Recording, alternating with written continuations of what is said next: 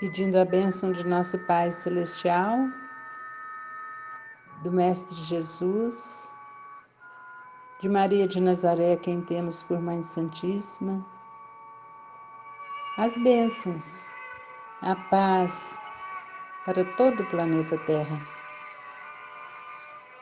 No futuro, quando o homem gravar na própria alma os parágrafos luminosos da divina lei, o companheiro não repreenderá o companheiro, o irmão não denunciará outro irmão, o cárcere cerrará suas portas, os tribunais quedarão em silêncio, canhões serão convertidos em arados, homens de armas volverão à sementeira do solo, o ódio será expulso do mundo, as baionetas repousarão as máquinas não vomitarão chamas para o incêndio e para a morte, mas cuidarão pacificamente do progresso planetário.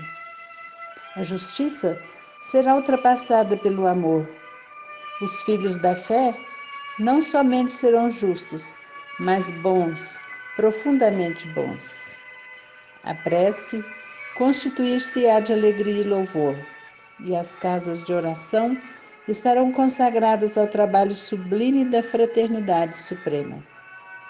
A pregação da lei viverá nos atos e pensamentos de todos, porque o Cordeiro de Deus terá transformado o coração de cada homem em tabernáculo de luz eterna, em que seu reino divino resplandecerá para todo sempre.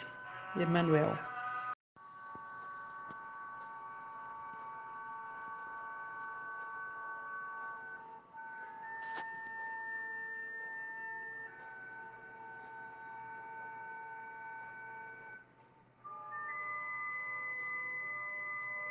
Pedindo a bênção de nosso Pai Celestial, do Mestre Jesus, de Maria de Nazaré, quem temos por Mãe Santíssima, as bênçãos, a paz para todo o planeta Terra.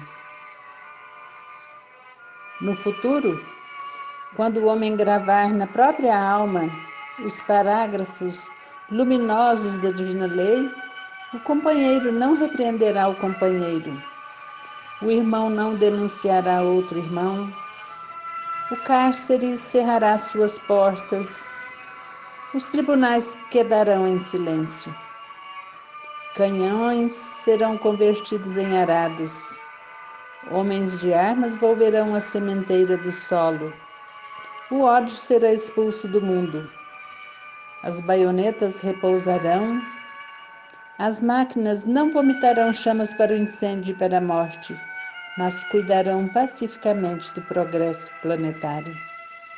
A justiça será ultrapassada pelo amor. Os filhos da fé não somente serão justos, mas bons, profundamente bons. A prece constituir-se-á de alegria e louvor, e as casas de oração estarão consagradas ao trabalho sublime da fraternidade suprema. A pregação da lei viverá nos atos e pensamentos de todos, porque o Cordeiro de Deus terá transformado o coração de cada homem em tabernáculo de luz eterna, em que seu reino divino resplandecerá para todo sempre. Emmanuel.